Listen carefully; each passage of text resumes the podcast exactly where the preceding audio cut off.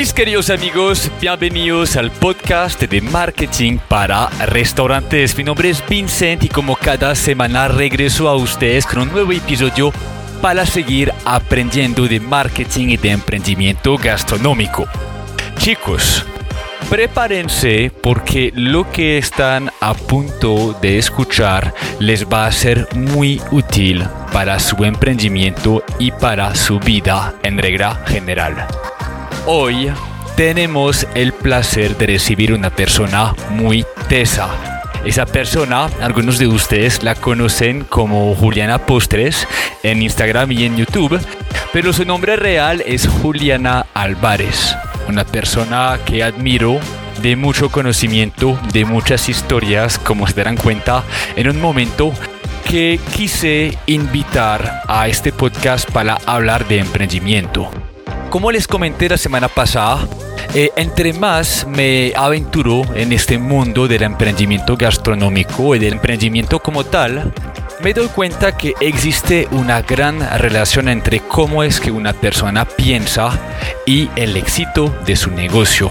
Y cuando esta persona alinea su identidad, sus fortalezas, sus sueños y ve a su negocio como una manera de cumplirlo todo, de ser coherente y de construir un futuro, esta persona automáticamente llega a ser feliz desde el día uno y beneficia de paciencia, beneficia de resiliencia, de creatividad que juntos potencia este trabajo y permite entregar valor a su cliente. Y Juli hoy va a ser el ejemplo perfecto de lo que les acabo de mencionar. Yo sé que la semana pasada tuvimos a Juanfe y a Naji, que también fueron excelentes ejemplos de lo que estamos hablando y promoviendo, pero esto que están a punto de, de descubrir va a ir muy conectado desde la manera de pensar, desde autoconocerse desde soltar unas creencias que de pronto nuestras familias en el pasado nos han inculcado, sea por equivocación, será de pronto por inseguridad, igual los tenemos que perdonar, tenemos que seguir adelante, tenemos que ser responsables en nuestro camino y sobre todo ser fieles a quienes somos. Y es por esa razón que este podcast me emociona tanto porque aparte de hablar de Juliana Postres, de hablar de sus cursos, de sus talleres de repostería, vamos a hablar de la persona, vamos a hablar de su recorrido, de su historia, de sus pensamientos y también de su futuro, porque como se darán cuenta, Juli, aparte de cocinar muy rico, también habla muy bueno. Es una excelente persona, es una excelente psicóloga, se lo dije, la considero como mi mentor y no me cabe duda que lo que están a punto de escuchar les va a beneficiar y les va a ser muy útil. Así que presten muchísima atención a cada palabra, a cada consejo que nos va a dar Juli para que lo interiorizan y para que inicien ese trabajo introspectivo para impactar positivamente su negocio, pero también su vida, para ser felices y gozar del camino del emprendimiento. Espero que esa conversación tenga un gran impacto en su vida y nos vemos la próxima semana para volver a hablar de marketing, esta vez para tocar un tema también muy importante que son los anuncios de Google nada que ver con el trabajo introspectivo, pero demasiado importante para que podamos posicionar nuestro restaurante y nuestra marca gastronómica en el mundo digital. Mientras tanto, les mando un gran abrazo. Les agradezco por su confianza, por acompañarnos en marketing para restaurantes y por construir ese futuro juntos. Un abrazo.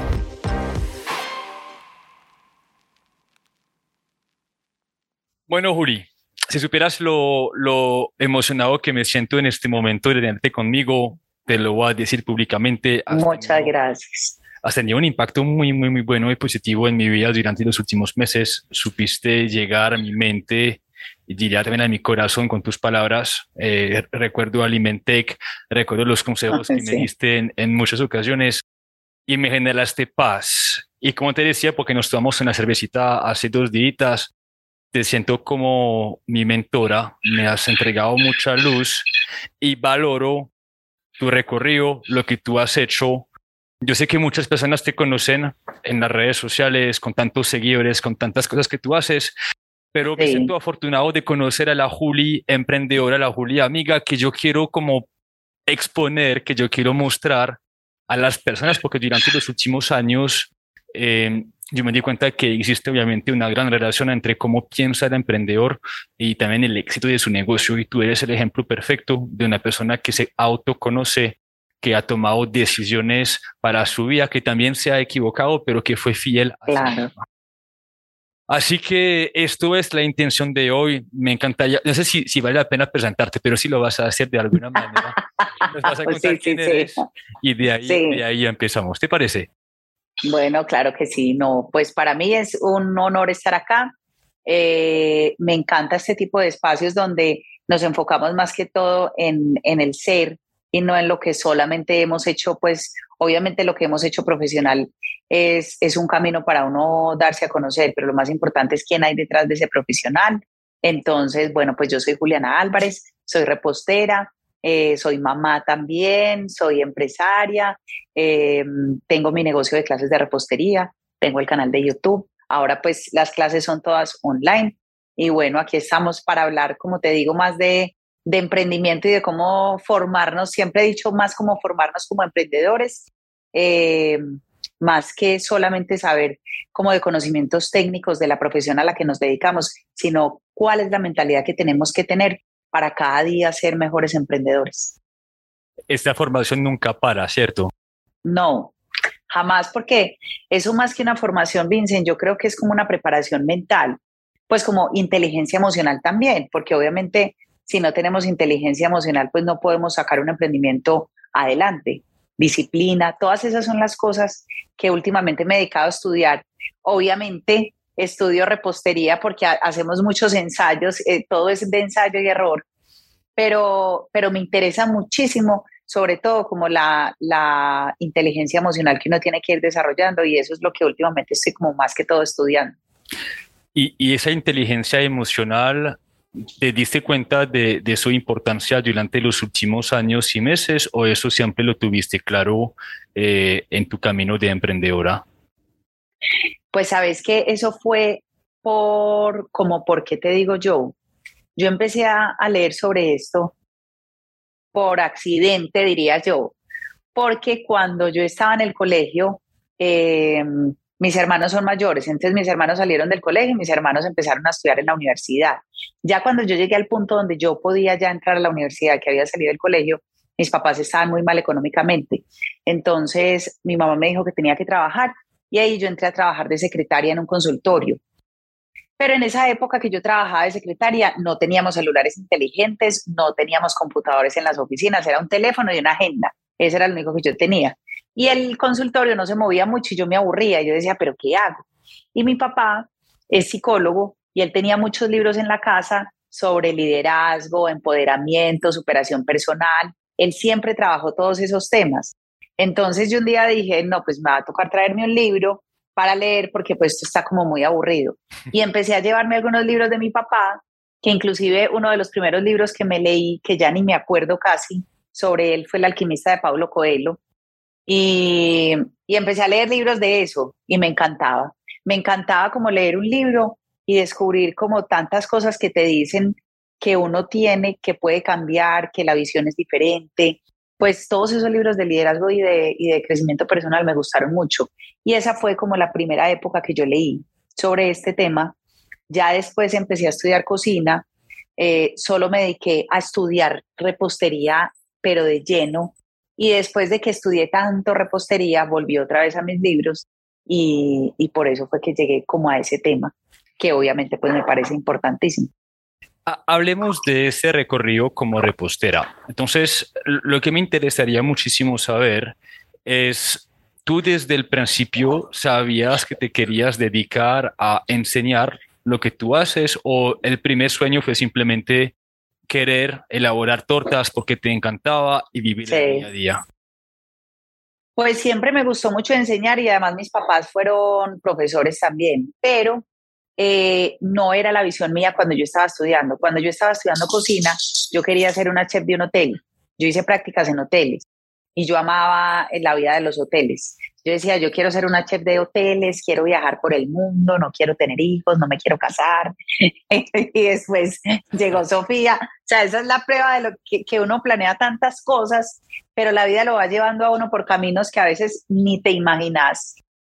Por eso estos días que estábamos nosotros conversando, que nos estábamos tomando la cervecita, que me decías, pero ¿cómo piensas hacer lo que estás planeando hacer en tres años? Yo te dije, no sé, porque es que planear de aquí a tres años para mí es como que sí, pero puede que no se dé. Yo no sé si me voy a morir, si los planes van a cambiar, no sé nada. Simplemente tengo como una visión al futuro, pero creo que la vida lo va sorprendiendo a uno tanto. Y, ya después llegó Sofi y ya pues obviamente teniendo a Sofi yo ya no quería en ese momento estar ni siquiera trabajando en una empresa, porque es que trabajar en una empresa significaba dejar a Sofi. Por eso fue que yo empecé a trabajar en la casa para estar con ella. Ah, que yo tenía el corral de, de, de, bebé de Sofía acá al lado de la cocina y yo metía a Sofía en el corral con los juguetes y yo hacía tortas. Increíble. O sea que obviamente Sofía tuvo un impacto sobre tu camino como emprendedora, como mamá. Sí. Yo no sé cuál es lo más complicado, si ser emprendedora o si ser mamá. Tú, Al ser emprendedor para mí. Sí. sí, total, sí ser mamá de Sofía ha sido muy bonito. Sofía es increíble. O sea, yo creo que, y todo el mundo, y mucha gente me pregunta qué es lo más difícil de ser mamá. Y yo digo, para mí lo más difícil de ser mamá es no haber tenido un papá. Porque el papá de Sofía está, pero no está. Entonces, lo más difícil de ser mamá, y muchas mujeres me entenderán si eh, eh, cuando nos estén pues en este momento escuchando, y es que cuando uno es mamá soltera, hay simples cosas que la gente no cae en cuenta cuando tiene un hijo en compañía a cuando no está solo. Solo el simple hecho de salir a un supermercado y no tener quien te sostenga al niño, porque tenés que llevar al niño el carro, los paquetes, de todo. Ya solo eso hace que uno a veces se sienta como frustrado en algunos momentos. Entonces, para mí, ser mamá de Sofía es el orgullo más grande y Sofía es una niña increíble, no me da problemas de nada para mí ha sido facilísimo ese tema. Creo que lo que te digo es no haber tenido como papá tan presente y pues ser emprendedor tiene unos retos muy grandes. ¿Y, cuántos tenías cuando, cuando Sofía llegó a tu vida? Yo tenía 21 años. Wow. Es que, 21 años. Es que estabas recién joven. iniciando en este mundo. Pero, pero muy interesante, elaboramos sobre esto, porque te digo, yo tuve la fortuna de tener tanto la paciencia como los recursos para quebrarme durante ocho años, literalmente. sí, para quebrarte 500 veces. Sí, tal cual. Y reiniciar con tranquilidad, sí, entendiendo que, bueno, tenía unos recursos que me permitían hacerlo.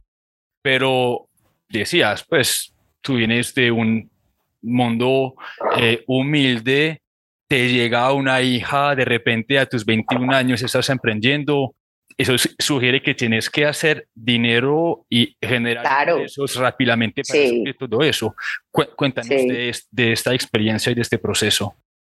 Pues yo siempre he dicho que la mejor forma de generar dinero es no tenerlo, porque cuando vos lo tenés, lo que tú decías, uno se arriesga a veces hasta sin ser tan detallista porque lo tengo y si pues pierdo un poquito no pasa nada, entonces uno va perdiendo a veces de a poquitos. Mientras que cuando yo no lo tuve, mis papás tuvieron una muy buena situación económica estando nosotros muy chiquitos, pero ya cuando yo fui adolescente que salí del colegio, pues todo eso cambió tanto. Después me casé con el papá de Sofi, eh, el papá de Sofía ha sido muy intermitente, casi nada en los pagos de ella. Entonces, al yo no tener el apoyo del papá de Sofi y tampoco poder tener ese apoyo económico de mis papás, mi hermano en ese momento sí me ayudó, que mi hermano le va muy bien, pero igual mi hermano no podía ayudarme tampoco mucho porque tiene su familia.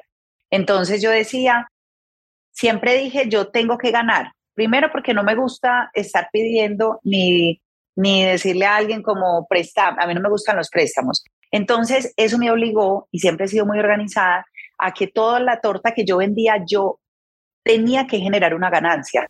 Y para yo generar una ganancia de un producto, yo me ponía a hacer los costos de ese producto, que es uno de los problemas que pasan mucho en, en alimentos y es que no hacen los costos exactos. Entonces yo sí o sí obligatoriamente le buscaba la, rentabilidad a lo que yo iba a hacer. era muy juiciosa con los costos de manera empírica porque nadie me enseñó, pero yo sacaba los costos de todo y eso hizo que yo también me fijara metas. Entonces yo decía, bueno, tengo que pagar, por ejemplo, la guardería de Sofía y los pañales. Eso mensualmente me cuesta tanto, por decir, no sé, me cuesta 500 dólares, hablemos en dólares para que todo el mundo nos, nos entienda, me cuesta 500 dólares. Entonces yo decía, listo, como lo de Sofía y todo, me cuesta 500 dólares, yo me tengo que ganar mil. ¿Cómo voy a hacer para ganarme mil? Al yo ponerme una meta mensual, yo todos los días hacía un plan como mensual. Listo, yo hago una clase y con esta clase me gano 300 dólares. Ya me falta ganarme 700. ¿Cómo me los voy a ganar? Entonces yo llamaba a todos los programas de cocina. Hola, soy Juliana, mira, a ver si puedo ir a grabar un programa de cocina. Sí, claro, ven y miramos a ver cómo te va. O llamaba a cualquier escuela de cocina. Hola, mira, soy Juliana, a ver si me pueden contratar para dar clases. Bueno, yo hacía de todo y siempre cumplía con las metas de lo que yo me fijaba. Entonces, eso era muy bonito, pero las cumplía porque, todo porque me fijaba una meta mensual y pequeñas metas diarias. Por eso es que uno muchas veces en el día a día, yo generalmente no pierdo tiempo en algunas cosas porque tengo la meta diaria que sé que tengo que cumplir. Pero muchas veces cuando no hacemos esas planeaciones, el día se nos va y hablamos por teléfono y salimos aquí, salimos allá, tenemos un almuerzo de tres horas, yo jamás me siento a almorzar tres horas porque tengo que cumplir con mis metas diarias. Entonces, todo eso hizo que realmente sí hiciera como el negocio rentable y también la visión que uno va adquiriendo como más allá de que solamente me iba a quedar en mi casa vendiendo tortas. Bien, e-, ese punto es clave. O sea, el orden que has encontrado en tu emprendimiento y la necesidad de establecer metas y ejecutar sobre todo tu, tu día a día y ser constante con eso, consistente, perdón, em, proviene en un primer tiempo de la necesidad de cuidar a Sophie y de obviamente eh, construir un futuro que sea abundante para las dos. Y me hablas también de, bueno, de visión, de, de más que de sueños, a partir de cuándo empezaste a soñar más? No sé si es una buena pregunta, pero empezaste a soñar y decir, bueno, efectivamente, no es únicamente vender tortas, sino que también tengo el potencial de impactar el mundo con mi repostería, con mi conocimiento. Pues yo diría que al principio no fui tan consciente, pero siempre lo hice.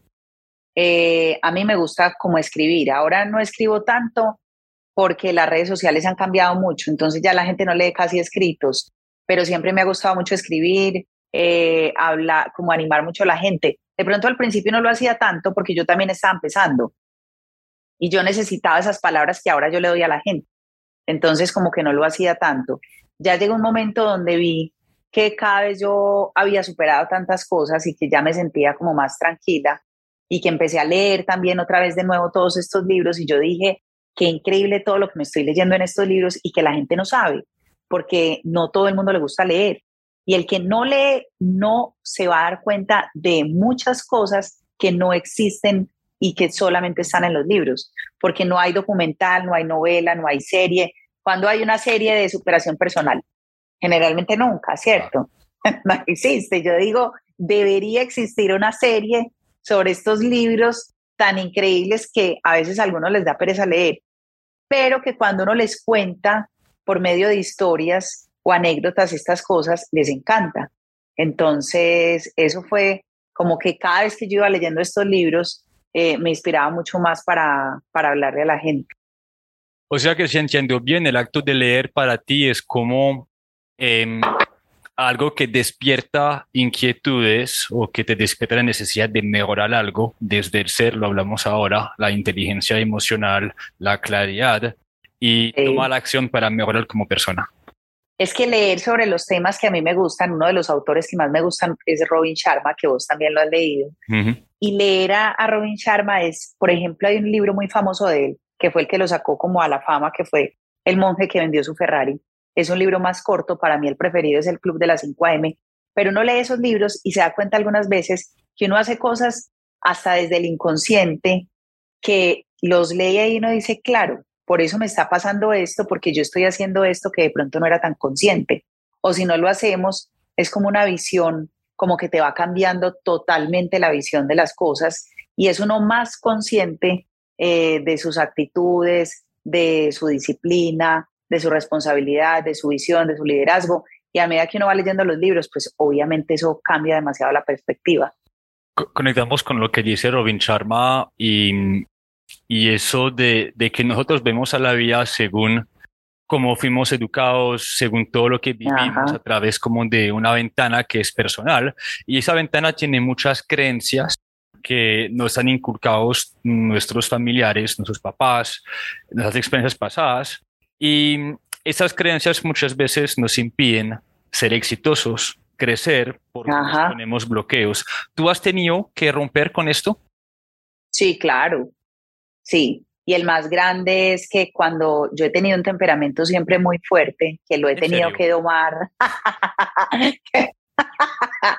que, que lo he tenido que domar a la fuerza, porque es muy difícil. Ni siquiera es difícil para la gente que está alrededor de uno. Es más, es como si vos tuvieras por dentro un toro que no puedes controlar y uno es como ya, tranquilo, pero es muy difícil. Es como sí, como si te encerraran en una habitación con un toro y vos te enloqueces y no sabes qué hacer. Entonces, eh, fue, es complejo porque desde que yo estaba chiquita, pues sí, estando muy chiquita, es que eso, esto, eso, yo nací con eso, que tanto que en el libro que mi mamá, mi mamá nos hacía un libro desde que estábamos bebés, y en el libro a los nueve meses decía, parece que va a tener genio, temperamento fuerte, algo así, desde que tenía como nueve meses. Entonces, es complejo porque a vos te estigmatizan mucho en las familias. Entonces, yo cuando estaba chiquita era como que Juliana es la brava de la familia. Y ya, y me quedé como, ay, no, la, la, la brava, la que siempre hace pataleta. Pero crecí, yo me fui a vivir a Chile, he vivido en muchas partes. Y como que ya no seguí estando, no nos seguimos reuniendo tanto en las familias, la familia como que de pronto no sabía muy bien yo qué hacía. Y es triste volver a veces a la familia y que te digan, ay, es que Juliana como es de brava, cuando ya uno es totalmente obvio, pues yo tengo mi temperamento, pero ya es muy diferente a lo que era antes. Entonces es triste vos tratar de hacer un montón de cosas para que tu familia también te reconozca, porque tengo mucha gente que me sigue, pero para uno es importante que también tu familia lo haga pero sigue uno con ese estigma de, ay, y como que uno dice, ¿cuántas cosas voy a tener que hacer? ¿O qué tengo que hacer para que no sea eso lo primero que a veces les venga a la cabeza? Y eso muchas veces es triste porque viene de la familia. Y mucha gente que me está escuchando lo entenderá, porque a todos muchas veces nos pasa que no la familia siempre es la que ve tus reconocimientos y, y tus éxitos más que la gente que, o tus amigos o la gente externa. De hecho, muchas familias proyectan sus inseguridades sobre los hijos y a la hora de emprender creo que es importante de vez en cuando hacerle caso a la familia y ser fiel a sí mismo. hablamos de la familia. Yo sé lo importante. Cuidado, cuidado, yo eras en el podcast. no, no, no. Hoy estoy muy contenta. Antes, si quieres soltar, no ningún problema, me parece muy bonito. Eh, sé el impacto que tu mamá tuvo sobre, sobre tu vida, primero, y segundo, sobre eh, pues, Juliana Álvarez, Juliana, Juliana Postres, mejor dicho. Sí. Em, me gustaría, sé que es un tema sensible, pero me gustaría elaborar sobre esto, porque también el amor es una fuente em, de, de energía para emprender. Y a través de lo que tú haces, siento que siempre le rendes un homenaje porque claro. estuvo ahí. Cuéntanos, por favor, de esto, esta historia que yo creo que es muy bonita e inspiraría a muchísimas personas. Pues mira, yo creo que aprendí mucho de mis papás, que siempre nos dejaron ser, ser. Eh, nunca mi mamá ni mi papá nos dijeron cómo te tienes que vestir así, te tienes que maquillar así, te tienes que ver así, tienes que hablar así. Em, yo siempre me vestí como yo quería, igual mis hermanos tenían pelo largo, nos teníamos el pelo, o sea, cual adolescente común. Eh, nunca como que nos dijeron cómo teníamos que ser. Al dejar ser uno un hijo, hace que, claro, uno pasa por muchas etapas y por muchos gustos y por muchos estilos, porque en la adolescencia estás buscando como tu identidad.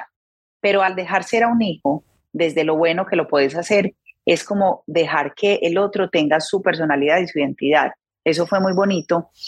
Y también algo muy bonito es que mi mamá siempre me decía, no, es que vos podés, no, dale, dale. Yo le decía, mamá, tengo mucho trabajo, no, querida, dale, que vos podés con todo. Mami, pero estoy cansada, no importa, dale. Entonces, esas palabras que un papá le dice a uno, de vos podés con todo, vos sos, como dicen aquí en Colombia, mi mamá me decía, vos sos muy berraca, que es como, como súper valiente. Y esas palabras que te van diciendo son tan increíbles, porque sea o no sea, vos ya te lo estás creyendo, porque la validación más importante viene de los papás. Por eso también, a raíz de todo lo que he leído y lo que yo he aprendido, sé que uno tiene que sanar muchas cosas de la infancia para poder cambiar las cosas que estás viviendo en el presente. Y muchas de las cosas de la infancia, por ejemplo, cuando hay personas que les importa tanto el que dirán, es porque en su familia de pronto no tuvieron la validación suficiente o vieron un ejemplo igual. Cuando uno no tiene la validación de los papás, uno está buscando la aprobación en los demás. Y cuando yo busco la aprobación de los demás, no la voy a tener siempre y me voy a frustrar. Entonces, gracias a Dios, pues tuvimos unos papás y, tuve una mamá que, que, pues, que creían tanto en nosotros que eso sí hace que uno como hijo, pues salga como con más confianza. O sea que el mensaje para quienes tienen familias sí. Eh, es, no sé si apoyar, pero inculcar a, sus hijos la confianza y la tranquilidad de, de, hacer lo que les gusta y entender que ellos tienen como un... Yo sé, que se llama educación, sé que puede parecer bastante básico, pero o sea, esta pequeña educación durante los primeros años, pueden ser los primeros 10, 15, va a influir drásticamente sobre claro. el éxito de esa persona y sobre la forma como él mismo se ve. Por ejemplo, mira que, no sé, Sofi, Sofi patina y hace poquito en las competencias ella siempre se caía, porque ella siempre me decía, mamá, no me quiero caer. Y iba a una competencia y me decía, me asusto porque no me quiero caer. Y yo le dije, Sofi, que tú en este momento no te quieres caer, pero ¿qué palabra estás pronunciando? Y me dijo, caerme. Le dije, el, eh, como que el cerebro no distingue lo negativo. Simplemente el cerebro está, está, para él, está escuchando que tú repites caerte. Entonces yo le decía, lo que tú, lo que tú piensas atraes. Estás pensando en que no te quieres caer, pero en realidad estás pronunciando el caer. Entonces piensa siempre que lo voy a lograr, soy la mejor, voy a hacerlo súper bien, voy a hacerlo todo seguido, pero nunca pronunciar esas palabras que no queremos que sucedan. Y cuando yo le dije eso, me decía, ay, mami, tan increíble. Y eh, todo fue a raíz también de otra historia, porque ella un día estaba en pijama, súper desarreglada, tuvo que salir a la portería por algo, y ella me dijo, ojalá no me encuentre con ningún vecino. Mamá, llega y me dice, me pasó algo tan increíble. Yo pensé, ojalá no me encuentre con nadie, y salí y, había, y estaba el vecino afuera. Y le dije, porque tú estabas pensando en encontrarte con alguien, no en no encontrarte. Entonces, lo que piensas atraes. Y cada vez que yo le explicaba esto, que ella cada vez es más consciente, ha sido muy lindo porque en la competencia que tuvo hace poco no se cayó. Siempre le digo, mentalízate las cosas positivas que quieres que te pasen para que cada vez te pasen mejores cosas. Y eso es muy bonito porque si una mamá, por ejemplo, le dice al hijo, supongamos, hay una historia de, no me acuerdo si es Newton o no me acuerdo de cuál científico, que lo echaron del colegio porque él supuestamente era muy bruto y no sabía. Y a la mamá le dieron la le mandaron la carta del colegio. De eso hay una película, pero es que no me acuerdo cuál fue. Y la mamá leyó la carta y el hijo le dijo, ¿qué pasó? ¿Por qué me echaron del colegio? Y ella le dijo, porque eres tan inteligente que ya en el colegio no querían que tú estuvieras, que había sido lo contrario. Y mira que llegó a ser un gran científico, pero no me acuerdo cuál es, pero la historia es increíble. Y eso solamente lo hace la validación que un papá le puede estar cada vez, está como programando mentalmente al hijo. Y de ahí en adelante, uno ya como adulto tiene que hacer eso con uno mismo. Regresar a este pasado, a esta infancia, interiorizar, perdonar y reempezar Ajá. cero. Ajá. Este pensamiento positivo, ¿cómo se refleja en tu día a día? Nos mencionaste a Sofi, pero ¿qué pasa en la vida de Juli? ¿Cómo piensas y qué te permite seguir adelante? Pues que siempre que voy a hacer algo en temas de trabajo, siempre pienso que me va a ir súper bien. Pues no, o sea, como que digo, vamos a sacar este curso y a la gente le va a encantar.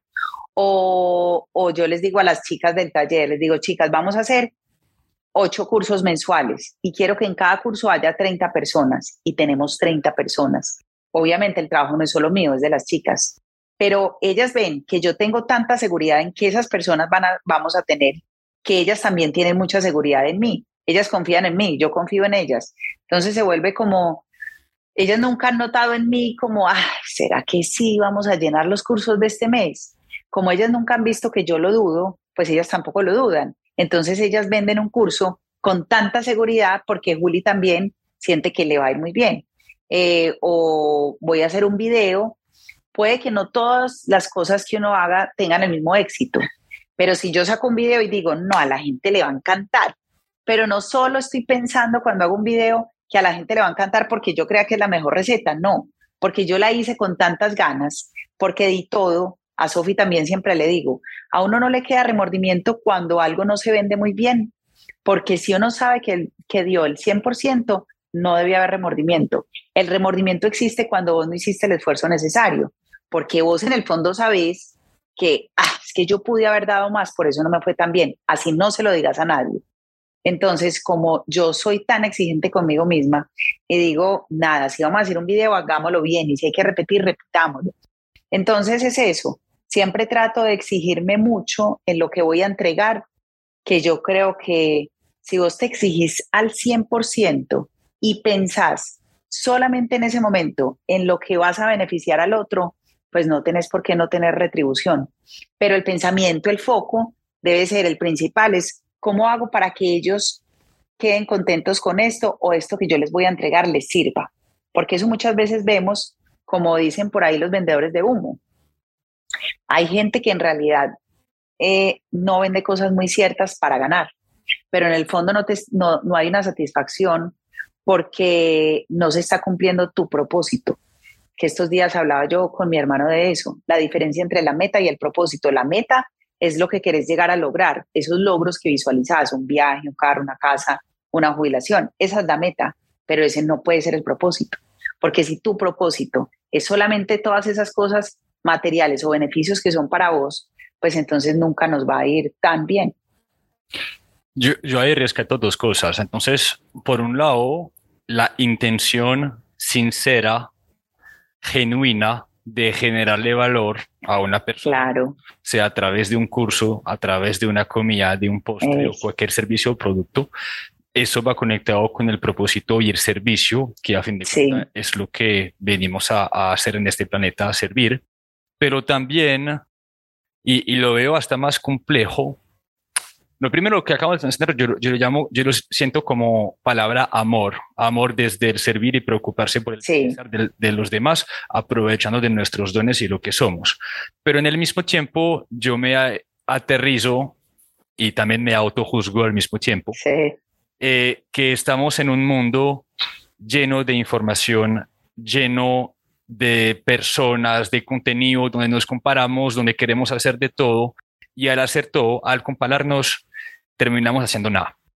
Y Esa, ese sentimiento que nos mencionaste de ir a la cama satisfecha de haber dado el 100%, siento que necesita, por un lado, mucho autoconocimiento, pero también muchísimo enfoque en ser fiel, tener la convicción de lo que estamos haciendo nos gusta y hacerlo bien. Me gustaría elaborar sobre esto, porque yo lo he vivido y sé lo que me estás mencionando. Eh, yo hay veces eh, me fui a la cama no tan contento ni orgulloso de un trabajo que yo hice y yo me sentí muy mal por esto. Y a fin de cuentas pierdo tiempo tú, ¿qué pasa en, tu cabeza con respecto a eso? ¿Cómo o qué filtros utilizas o qué herramientas utilizas para decir, haga lo que hago, lo voy a hacer excelente, lo voy a hacer muy bien? Lo que pasa es que no todos los trabajos son excelentes. Okay. Pero tu comparación no puede partir desde la excelencia de tu trabajo o la excelencia del trabajo de otro ir a la cama tranquilo no depende de la excelencia de mi trabajo. O sea, ¿a qué me refiero? Por ejemplo, los videos míos no son videos con cámara profesional, son hechos con el celular. Puede que mis videos no sean tan pro como muchos videos, pero es que yo no estoy comparando eso. ¿Sabes cuál es la comparación principal que yo haría por la que de pronto no me sentiría muy bien? Es no haber sentido esa intención desde mi corazón de transmitirle lo mejor a la gente, independientemente si él hizo un video mejor que el mío. Claro, videos mejores hay miles. Eh, entonces, primero, no, las comparaciones no deben existir. Debe existir la admiración que me sirva de inspiración. Pero una vez leí una frase que es muy bonita, que es compararse, es insultarse a uno mismo, porque estás bajando tu valor y estás creyendo que el otro tiene más valor que yo. Y todos tenemos un valor igual. Lo que pasa es que no todos estamos al mismo nivel. Yo llevo 20 años trabajando en cocina. Hay gente que se compara conmigo, que puede llevar 5. ¿Y eso qué objetivo tiene? Ninguno. Si, si yo me comparo, por decir, con Paco Torreblanca, que es un pastelero que admiro tanto, voy a vivir frustrada, porque Paco lleva casi 50 años o más, no sé, mm. llevarán pastelería. Yo no me puedo comparar con alguien que tiene tanta experiencia, porque yo no he llegado a esa escalera. Entonces la comparación creo que no puede existir. Lo que sí es admiración para yo tener una inspiración a qué quiero llegar. Yo los admiro, admiro a Paco, admiro muchísimo a Antonio Bachur, que es un pastelero increíble, y yo los admiro y de ellos rescato cosas que yo quiero. Pero eh, la satisfacción no puede, pues como la satisfacción no puede depender si vos hiciste el trabajo o de la ganancia, porque eso frustra a mucha gente. Mucha gente dirá, no, es que a Juli por una clase le pagan esto y a mí por una clase, supongamos que es otra persona que da clases, me pagan esto. Pero ¿por qué te frustras? Si es que todos podemos llegar a la misma parte. Entonces la frustración no puede partir de tus ganancias o, de algunos resultados, porque es que yo me frustraría si yo no le doy a la gente cosas buenas. O sea, frustrate el día que no le des a la gente, no te frustres por lo que estás percibiendo que no recibís, porque la frustración a veces viene del no estoy recibiendo, pero es que si no estás recibiendo, decime qué estás dando, porque a veces la frustración es esa. A veces decimos, no, es que estoy frustrada porque no he ganado este mes lo que quiero ganar. No, o sea, primero pensemos en qué es lo que yo le voy a dar a la gente, qué es lo que yo voy a aportarle a la gente. Y entre más pensás, deja de pensar, hay que dejar de pensar en qué queremos recibir. Pensemos en dar. Claro que para mí es un problema eso también, porque a mí me dicen mucho, yo voy mucho donde psicólogo, donde los de Los Ángeles, donde todo el mundo que ayude a que mi emocionalidad esté bien. Y siempre me dicen, Juli, tenés que aprender a recibir. Pero yo digo, y, todo el mundo le dice a uno, aprende a recibir, pero yo soy como, pues sí, pues si me van a dar, maravilloso. Pero yo no estoy pensando, ay, ¿qué me van a dar? Sí, obviamente algunas veces tengo que aprender a, a recibir, pero yo siempre pienso en cómo hago para que los que están a mi alrededor si a mí me va bien, bien, económicamente, quiero que a todo el mundo le vaya bien económicamente, porque yo ya descubrí que se puede. Entonces quiero que vos descubras lo mismo. Y yo no estoy pensando en si me vas a dar o no me vas a dar, no, yo estoy pensando en si a mí me va bien, quiero que a los amigos míos les, les vaya bien. Entonces nunca te frustres por un resultado que estás esperando inmediato. No, no permitamos eh, hacer comparaciones. Eh, no tratemos de hacer un montón de cosas porque para mí es más importante hacer una sola cosa y volverme experta en una y que la gente me reconozca como experta en una para yo sacarle el mayor provecho a eso que ser una medio eh, como que medio saber de muchas cosas. Obviamente cuando te vuelves experto en una cosa, puedes ir saliendo por las otras ramas, pero es tratar de hacer como y, y, guiar lo que vos decías ahorita, ser fiel a uno mismo. Y ser fiel a uno mismo no quiere decir solo ser como quiero ser, sino hacer también lo que yo quiero hacer, no hacer lo que los demás están esperando de mí. Acabas de subrayar lo que para mí es la clave de un buen emprendimiento y de un buen marketing, porque la mayoría de las veces a la hora de vender su proyecto, sea una torta, sea unos servicios, em, mucha gente ve al marketing como un acto de tratar de convencer, de voy a dar para recibir y, y verlo de manera muy, muy estática, lo cual es bien, yo sé, pero cuando yo interactúo con personas como tú, con personas exitosas, yo me di cuenta que el marketing que ellos hacen ni siquiera es marketing, es algo súper genuino, lo que decías, esta intención de dar, de querer aportar, y eso a ellos no lo vemos porque vemos únicamente el resultado, pero ellos eh, les dio por una paciencia porque los resultados no llegaron inmediatamente, pero sí esta autenticidad y hacer lo que les gusta les dio como la motivación para seguir dando mientras las cosas no llegaban. Y de repente, al año, los dos años, los tres años, se encuentran con N cantidad de clientes y el impacto fue inspirar, no fue convencer, claro. fue tratar de vender, fue hacer lo que nos encanta. Es que un buen vendedor sí tiene que vender. yo me leí un libro que decía, si tienes que vender, algo estás haciendo mal. Mm, tal cual. Entonces fue increíble porque es que uno cuando está convencido de su producto, cuando un producto es bueno, eh, pues uno simplemente como que la venta es muy fácil.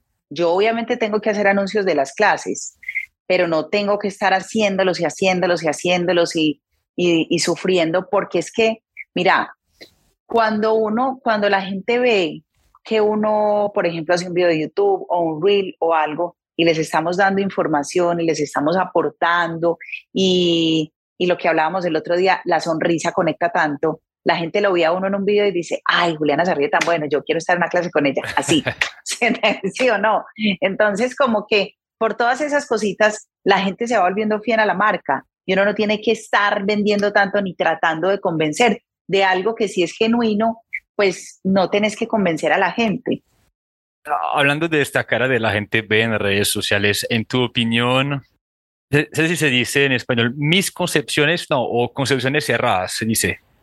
¿Cuáles son las concepciones o lo, o, lo, que crees que la gente de pronto piensa de ti del otro lado de la cámara? Sea tanto positivo como negativo. Pero hablando de la Juli de, verdad y la Juli eh, del mundo digital que únicamente uno ve en las redes, ¿hay una diferencia?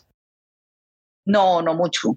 La gente tiene una concepción muy, muy parecida a lo que soy. De pronto no tienen mucha en la vida personal porque apenas es que estoy como con el Instagram personal, porque no, no mostraba muchas cosas, pero no, la gente yo creo que lo identificaba no tan fácil. Obvio, se dan cuenta de, del temperamento, del nivel de exigencia, porque eso te lo muestra la misma manera o la postura de la persona o hasta la forma de hablar eso ya te dice mucho de una persona y pues mi forma de hablar no es que sea la más dulce. Entonces, eh, obviamente le van como sacando a uno por ahí como la forma de ser. Pero no, la percepción de la gente ahora es más, más, como más real. Pues según los comentarios que me hacen en las redes, sí es como si la gente lo conociera a uno. Pero también es por esa cercanía que yo genero en, en las redes o en los videos. Soy yo. Entonces no tendría que haber una concepción errada porque lo mismo, así como estamos hablando cuando estás conmigo o cuando estamos en una clase con alumnos, es lo mismo. Entonces yo creo que como que la visión que, que la gente tiene de uno no es errada. De pronto habrá obviamente gente que no lo quiera uno mucho y que critique, pero no, no es lo más común. A mí en la red no me hacen, o sea, no es ni el 1% de, de los malos comentarios.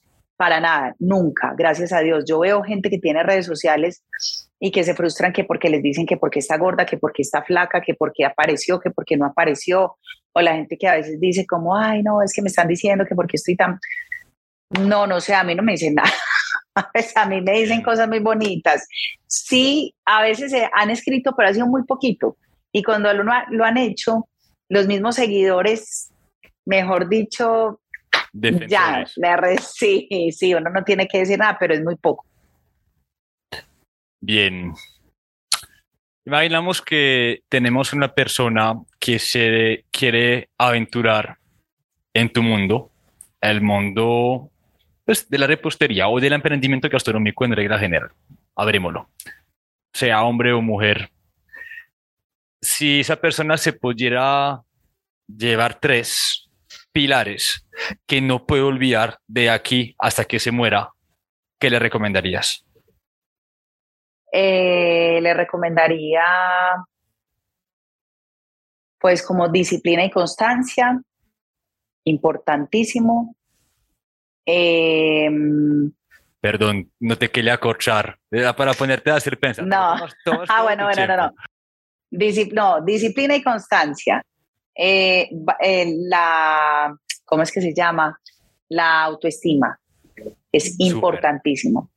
O sea, quien no tenga buena, ya te voy a decir, la autoestima, la disciplina de la constancia y el servicio a los demás. ¿Por qué tan importante la autoestima? Porque quien no tiene buena autoestima no se siente capaz de lograr lo que quiere ni merecedor. Es impresionante. Si vos no tenés buena autoestima, primero no te sentís merecedor, entonces rechazas algunas cosas. Por ejemplo, cuando yo me he ganado los premios que me he ganado, los he celebrado muchísimo, no sintiéndome la mejor repostera de Colombia, porque mejores reposteros en Colombia hay un montón, solamente que yo he construido un camino en redes sociales donde me han conocido mucho más, pero mejores reposteros hay muchos, pero, los he, pero he celebrado mucho los premios. ¿Por qué? Porque vos tenés que celebrar los premios. Un premio es un reconocimiento a la labor que has hecho, más allá de un título, es un reconocimiento. Si yo celebro mis victorias, quiere decir que yo estoy felicitando a Juliana y que yo me quiero. Pero si yo rechazo esos premios, porque muchas veces es como, como, no, es que a mí no me gusta celebrar los premios porque es que me parece muy prepotente. No, en el fondo hay un problema de, confianza y de autoestima. Entonces, cuando uno tiene buena autoestima, no quiere decir pues que es que a mí la autoestima me brote por los poros, pero, pero cuando uno tiene la autoestima bien y, en un buen estado, uno se siente merecedor, uno se siente merecedor y uno se siente capaz. Cuando vos no tenés buena autoestima, no te sentís capaz, entonces no vas a hacer metas, porque uno dice, ah, ¿yo para qué voy a hacer esta meta? Si yo sé que eso a mí no me va a salir. Pero es porque en el fondo no te sentís capaz y la capacidad la tenemos eh, todos los seres humanos, porque es que la capacidad es más mental y no tiene que ver con los conocimientos. Yo siempre he dicho, para uno llegar a ser millonario algunas veces ni tiene que ser el más inteligente, porque cuántas personas inteligentes conocemos quebradas y cuántas personas que no son tan inteligentes en temas de conocimientos han logrado hacer empresas tan exitosas y con unas ganancias tan grandes. Eso tiene que ver más con ese, ese poder mental. Obviamente hay que tener disciplina y constancia, que te digo, y el pensar en el servicio a los demás. Si yo, si mi foco no está en que mi producto va a beneficiar a otro, no estoy haciendo nada. ¿Cómo nutrirías esta autoestima? Me hablas de celebrar los pequeños logros o los grandes también, pero siento que eso es, de hecho, va conectado con lo que hablamos de las familias que muchas veces ponen sobre los hombros de los hijos eh, inseguridades que pueden rebajar también el pensamiento de una persona. ¿Cómo es que uno puede aumentar la autoestima. Sí. Primero, a mí siempre me ha gustado ir donde psicólogos y hacer terapia, que es importantísimo. Yo creo que todos los seres humanos deberían hacer una terapia en algún momento para entender qué te pasó en tu infancia que estás llevando de adulto. Eso es muy importante. Eh, eso sirve mucho para la autoestima. Habla, yo procuro ya nunca decir que voy a hacer algo sin hacerlo.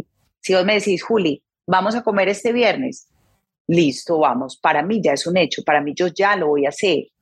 Si por algún motivo hay que cancelarlo, no hay problema, pero para mí ya es un hecho. Si yo, por ejemplo, les digo a las chicas del taller, chicas, vamos a hacer una clase de chocolate y quiero que la hagamos este año.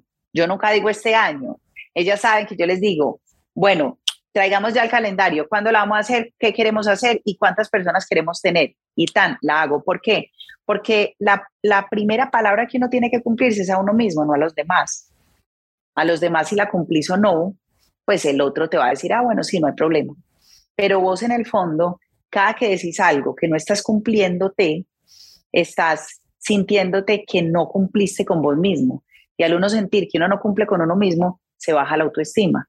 Entonces, por eso también es trabajar en qué es lo que quiero lograr, cómo lo voy a lograr, cómo lo voy a planear, también metas que sean acorde a tus posibilidades, porque si me fijo metas demasiado altas, entonces va a haber una frustración porque va a ser muy difícil lograrlas. Entonces, la autoestima va mucho también con el cumplimiento de tu palabra, con solucionar las cosas, eh, pues solucionar todos esos traumas de la infancia. La autoestima se sube cuando te sentís capaz, y te sentís capaz, porque a medida que vas cumpliendo con tus logros, decís, ah, yo pude con esto, puedo con más. Que eso fue lo que me pasó a mí no siendo consciente de lo que estaba haciendo. Yo simplemente hubo un momento en que yo entré en modo supervivencia y yo tenía que salir adelante con Sofi. Pero cada que yo cumplía una meta mensual, yo decía, ¿cómo? Cumplí esa meta, el otro mes vamos por más. Y yo decía, pague la guardería, vamos. Después el colegio, que el colegio era carísimo, pues mucho más que una guardería. Y yo, ay, Dios mío, tengo que pagar el colegio, ¿yo cómo voy a hacer? Entonces yo cada vez me tenía que subir el sueldo porque cada vez Sofía pues representaba gastos mayores para mí y yo no tenía otra opción que ingeniarme cómo me iba a, a, ganar más. Pero a medida que lo iba logrando, me iba sintiendo más capaz. Y a medida que te, sentís más capaz, pues tu autoestima sube. Eh, pero todo eso tiene que ir ligado a la planeación, a la disciplina. Creo que acabas de, de pues acabo yo de darme cuenta que tengo un problema de autoestima. todos. Vincent, es que todos. todos lo tenemos, yo también. Sí. Pero, conecto con lo que dices sobre el tema de las metas, porque, bueno, de alguna manera, si, si hago un trabajo introspectivo, pucha, escribí cuatro libros en, en año y medio, eh, se han logrado cosas, pero siento, siento todavía que no es que no soy coherente, sino que me he puesto tantas metas, tantas metas altas, muy altas, que me digo, pucha, todo lo que te falta no tienes el derecho de considerarte como una persona todavía exitosa, porque te falta mucho. Pero si miro para atrás y aterrizo, si me doy cuenta de eso, pues podría hoy considerarme, por lo menos tener, claro. orgullo de mí mismo. Sí. Entonces tiene mucho sentido. Y es que eso lo tenés que tener porque mira que hace poquito que estuvimos en ese evento que convocaste tanta gente, yo te dije, mm. es increíble el, el poder de, convocatoria que vos tenés, no habiendo nacido acá y todo el mundo ya te conoce y todo el mundo fue a un evento y todo el mundo ya te quiere, entonces primero eso es un motivo de sentirse muy contento. Otra cosa que estás diciendo que es muy importante que dijiste como no soy, no me puedo considerar exitoso, al contrario, yo siempre he dicho que yo tuve éxito desde que empecé. ¿Por qué? porque vos no podés considerar que el éxito tiene que ver con tus ganancias o con la gente como te conozca. Eso es estatus, pero eso no es éxito.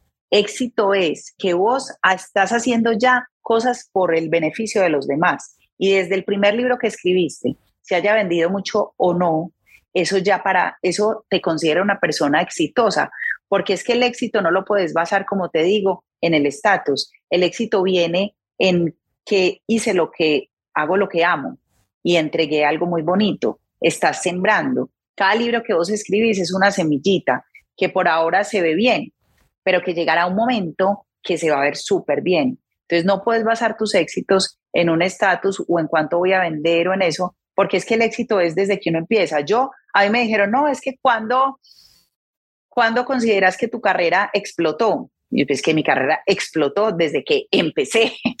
la gente cree que las carreras explotan porque ya uno, pues, mejor dicho, tiene otro nivel. No, mi carrera desde el primer momento para mí ha sido exitosa. Desde la primera clase que hice con seis alumnas, cobrándoles siete dólares a cada una, para mí eso ya era un éxito, porque tenía las señoras que quería y porque con eso yo podía comprar los pañales de Sofi. Eso fue un éxito. Entonces no podemos considerar éxito cuando supuestamente estemos tranquilos porque vas a llegar a ese momento y vas a seguir sintiendo que te falta. El éxito tuyo empezó desde que escribiste el primer libro o desde que hasta las quiebras que has tenido.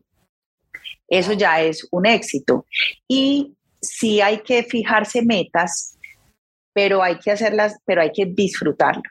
Y eso fue un consejo que me dio Clau, que es mi mano derecha en, todo, hasta espiritualmente, que Clau trabaja conmigo. Clau un día me dijo, Juli, te veo trabajando tanto, tan angustiada, tan estresada, que esto, le vas a esto ya no tiene el sentido. Me decía, relájate un poquito, si querés, mermamos la intensidad de trabajo, pero yo quiero ver a la Juliana que siempre ha disfrutado dictando las clases y haciendo las cosas porque lo quiere.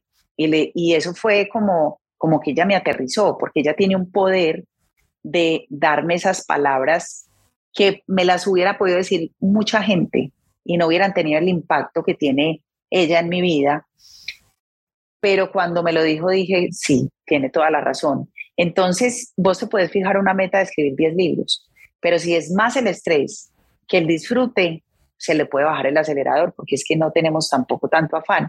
Y lo que yo te decía, pues sí, muy rico uno jubilarse a los 40 y si nos morimos a los 35, ¿qué? ¿Cierto? Porque eso nadie, es que eso nadie lo sabe. Y muchas veces el, el no pensar en que nos vamos a morir hace que estemos estructurando tanto la vida que perdamos un montón de... Podemos trabajar mucho, pero de vez en cuando darse el viajecito, la salidita, relajarse, pues como tener un equilibrio. Voy a compartir a quienes nos van a escuchar un impacto que has tenido, de hecho, en mi vida en Alimentec hace unos meses y va muy conectado con lo, que, lo que Clau te dijo. Para contextualizar, eh, estábamos con Juliana y unos amigos en Bogotá y yo tenía que dar una charla, yo creo que era el día siguiente. Y yo estaba estresado, Julián nos habíamos conocido unas semanas antes, le comentaba de mi plan de jubilación, etcétera, y yo ya estaba estresado por jubilarme a mis 40, que es en nueve años. O sea, ya estaba estresado. Y el día siguiente también estaba estresado. Y yo me recuerdo que al hacer la charla, que era como una hora y media, me mandaste un mensaje como cinco minutos antes y me dijiste, Vina, recuerda que la abundancia es lo que dejas en el corazón y las vías de las personas. Ajá. Y te quiero decir, Juli, que esto me ha servido hasta hoy. Eso me quito por completo el miedo de hablar en público y dar charlas. Sí. Y y realmente responsabilizarme por lo que las personas perciben cuando damos una charla o cuando damos algo o hacemos algo, sea un servicio o una fotografía o mismo un conversatorio, etc. Y, y eso va conectado con dejar de sacrificar también el presente para el futuro. Claro. Sin, sin vivirlo. Ajá, exactamente.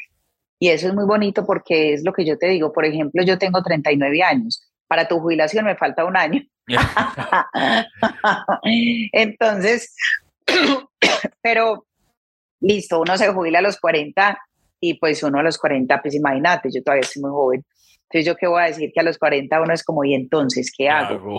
Lo que pasa es que lo, lo que sí es como bajarle la intensidad al trabajo, pero no lo hagas con ese afán y es ir planeando, obviamente todo de una manera tranquila. Y lo que yo te decía es algo que siempre pienso y que me parece muy bonito y yo creo que de ahí eh, radica también la verdadera abundancia que a uno le va llegando. Y es que cuando yo hago un video o hago una clase, yo siempre, pues yo rezo cada uno que rece a quien crea, porque no estoy de acuerdo con inculcarle mis creencias a nadie, pero sí digo como Dios mío, lo, que no me vean a mí, sino a ti en mí, y que lo que yo le estoy cobrando a ellos por una clase, a ellos se les multiplique mucho más. Siempre como que yo un día escribí sobre eso, sobre el poder de la intención. ¿Cuál es la intención mía? Darle al otro algo que le pueda servir muchísimo para su beneficio. Yo no estoy pensando cuánto voy a recibir, porque yo ya sé que voy a recibir. ¿Sí me entendés? Yo ya sé que voy a recibir. Entonces yo no me estoy preocupando, ay, ¿será que sí me van a pagar? Yo ya sé que la gente va a pagar una clase, entonces yo para qué me voy a estresar. Yo más bien cuando doy la clase trato de darles todo. Si me preguntan algo, trato de responderlo todo, no quedarme con alguna información, porque algunas veces la gente tiene miedo, ah, es que si les damos todo, entonces ya no nos van a comprar, ya no van a volver. Eso no tiene ni sentido. Entre más des, más recibís. Y eso aplica para el marketing también. Yo, por ejemplo, hago los videos de YouTube, que son videos gratis, y la gente me dice, a vos no te da susto dar una receta cada semana con todos los secretos y que la gente no vaya a tus clases. Y les digo, no, porque cuando la gente ve un video de 3, 4 minutos en YouTube mío, lo que estoy haciendo es antojarlos. Y dice, ah, esta receta de Juliana quedó tan rica, yo también me quiero inscribir a una clase. Y sé que muchos más no se inscriben porque hay mucha gente que se quiere inscribir y no tiene cómo. Pero, pero sí tenemos que tener en cuenta es el poder de la intención que tengo de lo que estoy haciendo. Pero muchas veces ese no es el foco. El foco es, ay, tengo que vender esto porque estoy tan mal económicamente. Entonces ahí la intención se está perdiendo y me estoy enfocando en que estoy muy mal. Ay, es que no tengo para pagar esta cuenta. Ay, no, no, no, no. Reciba al cliente, haga la torta y saboréesela. Si uno vende uno le dice al cliente, no, no te imaginas cómo quedó esta torta de rica, porque mi intención en ese momento era eso, hacerlos felices. Y ya las cosas van llegando. Interesante. O sea, ¿crees que eso es válido? Que de pronto eh, la abundancia no es también, no es solo hacer más, sino también querer menos también, disfrutar lo que, lo que tenemos en este momento. No. No. No. No, bien, pero me gusta, por eso sí, sí, sí. me encanta. No, eh, no, no, yo quiero, yo quiero es vivir muy bueno. Y a mí me encanta viajar y me encanta ir a hoteles y me encanta ir a un restaurante y me gusta tener lo que me gusta sin sentirme limitada, o sea, porque por muchos años tuve muchas limitaciones económicas. Ahora me encanta ir a un restaurante y pedir lo que quiero sin mirar cuánto vale, porque yo ya llego a un restaurante y yo nunca miro cuánto vale, yo pido, no es que esté tirando pues dinero para el techo, pero sé también según qué restaurante al que voy, sé que digo, no, pues pidamos y ya, pues disfrutemos, pidamos y listo. Eh, eso sí, trato de no hacerlo mucho con Sofi porque pues tampoco le puedo decir a Sofía, nunca mire los precios porque ya está muy chiquita y tiene que aprender a, a controlar sus finanzas, pero no es querer menos, es necesitar menos, no querer menos. Yo, yo no necesito, o sea, yo tengo un carro eh, normal, pues un carro bueno, pero pues yo en este momento no quiero comprarme un Mercedes de, de 100 mil dólares, no me interesa pues en, en este momento pero porque quiero tener, pero no estoy necesitando lujos y un montón de cosas, que esas ya son cosas como más, más banales, ¿cierto? Eh, quiero más, ¿por qué? Porque también me quiero jubilar, no, no muy adulta, porque también quiero viajar, porque todas esas comodidades que te da el dinero son muy buenas. Pero más allá de querer menos, eh, el objetivo radica en, en dar. Eso es. No tanto que querer menos o no. No, porque queremos muchas cosas, ¿cierto? Tan rico que es. Pues como tener con qué pagar algunas cositas, y, ¿cierto? Porque que eso, queremos muchas cosas, pero más allá de eso es qué es lo que yo le estoy aportando a la gente. Entonces, es como, supongamos que vos vas a escribir un libro y supongamos que tu mamá, tu mamá también murió, ¿cierto? Sí, sí, sí, es correcto. Bueno, pero supongamos que aquí están nuestras mamás, ¿cierto? Entonces que a vos te dicen, ve, tu mamá va a, hacer, va, va a montar un restaurante de comida francesa y tenés que escribirle este libro a tu mamá sobre marketing de restaurantes. Estoy segura que vos vas a poner el alma, el corazón y la vida para que ese libro que va a tu mamá tenga todo lo que ella va a necesitar. Como que a vos te dijeran, ese libro es lo que va a hacer que a tu mamá le vaya bien vendiendo en el restaurante y lo vas a dar todo. Y es de esa manera que siempre tenemos que hacer las cosas. Como si lo que yo estoy haciendo o que a mí me digan, Sofi va a montar una repostería, con tus cursos, ella tiene que salir adelante con eso. Pero eso es un ejemplo que tenemos que poner algunas veces, que no lo deberíamos poner, pero que a veces hay que ponerlo. Entonces, si yo siento que la clase mía es la que va a hacer que mi hija salga adelante con una repostería, pues yo no lo tengo que poner ese ejemplo siempre porque tengo muy claro que para mí la gente que estoy dándole es muy importante. Pero si nosotros pensamos de esa manera, el foco es diferente. Porque ahí vos no estás pensando, ¿será que mi mamá me paga el libro? No. O yo no estaría pensando, ¿será que Sofi me paga la clase o no? No, vos estás pensando en darle y darle y darle y darle a la gente. Eso es lo que pienso yo. Yo digo, ¿qué será lo que quiere la gente de mí este mes? ¿Qué videos voy a hacer? ¿Qué será lo que la gente me está pidiendo? Eso es solo lo que yo pienso. Y ya, y, inmediatamente, como por ley universal, te va llegando. Wow. Es ponerle realmente intención y significado a, a nuestras acciones. Exactamente. Te, doy un tip, Uri. Mañana debería salir la segunda cuenta, pero Juli, psicóloga. Juliana, ah, psicóloga. es que, ¿sabes qué? Estos días sí, ese va a ser el futuro mío, porque estos días estaba hablando con Andrés, que vos lo conocés, pues el amigo mío, y Andrés y yo somos muy buenos amigos, estudiamos juntos cocina hace 20 años, y Andrés me decía, ¿sabes qué, Juli? Yo ya en un futuro no te veo dando tantas clases de repostería, yo te veo hablando de eso.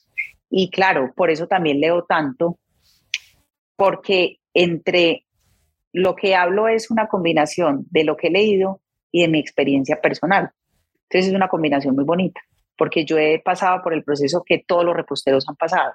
No tener, no saber, no tener el suficiente apoyo, pero sin embargo salí adelante porque no me enfocaba tanto en eso, sino en qué vamos a hacer. Yo siempre digo, bueno, ¿qué vamos a hacer? Si a mí me dicen, no, Julia, es que imagina, no, imagínate no, entonces, ¿qué vamos a hacer? Porque la gente empieza, no, imagínate que salí hoy y me varé y no puedes llegar a la cita. Bueno, ya no me contesto eso, decime qué. Nos vemos, no nos vemos, coges un taxi y dejas el carro en la mitad de la calle, pero solucioname. Entonces, eh, esa, esa reactividad que he tenido siempre hay que domarla también un poquito, pero también ha hecho que se hagan grandes cosas y que es lo que yo quiero en un futuro y desde ya pues empezar a, a hablar de esto. Wow. Wow. recordemos esto. Hay una gran diferencia entre decir y hacer y el éxito tuyo fue de hacer desde el principio, primero por necesidad y luego por convicción, por amor, por todo lo que tú has hecho hasta el momento. Y esto, el resultado fue tu éxito, tus seguidores, tus cursos. Sí. absolutamente todo fue la consecuencia de este hacer y de hacerlo bien según el impacto que tú quieres tener en las personas. Así es. Y se pueden lograr cosas muy grandes. Es que pues la gente que de pronto no me ha conocido desde el inicio creen o, verán a una Juliana ya como exitosa, pero esa no fue la Juliana que empezó. Y es muy bonito saber como la historia de todas las dificultades que uno ha tenido y por qué ha llegado donde ha llegado. Porque no es que alguien haya dicho, ay, no, Juliana la vamos a lanzar al estrellato. No, eso simplemente ha sido el esfuerzo y el no haberme comparado con nadie. Yo nunca me comparé con el éxito de nadie. Mi éxito era suficiente para mí y era el más grande que yo podía sentir. Para mí no había éxito igual que después de haber dado una clase, yo hubiera tenido los alumnos que quería. Más allá si había otro repostero millonario al lado mío. Para mí no había tiempo ni de eso, solo de admirar y sentir que lo que yo estaba haciendo era súper exitoso.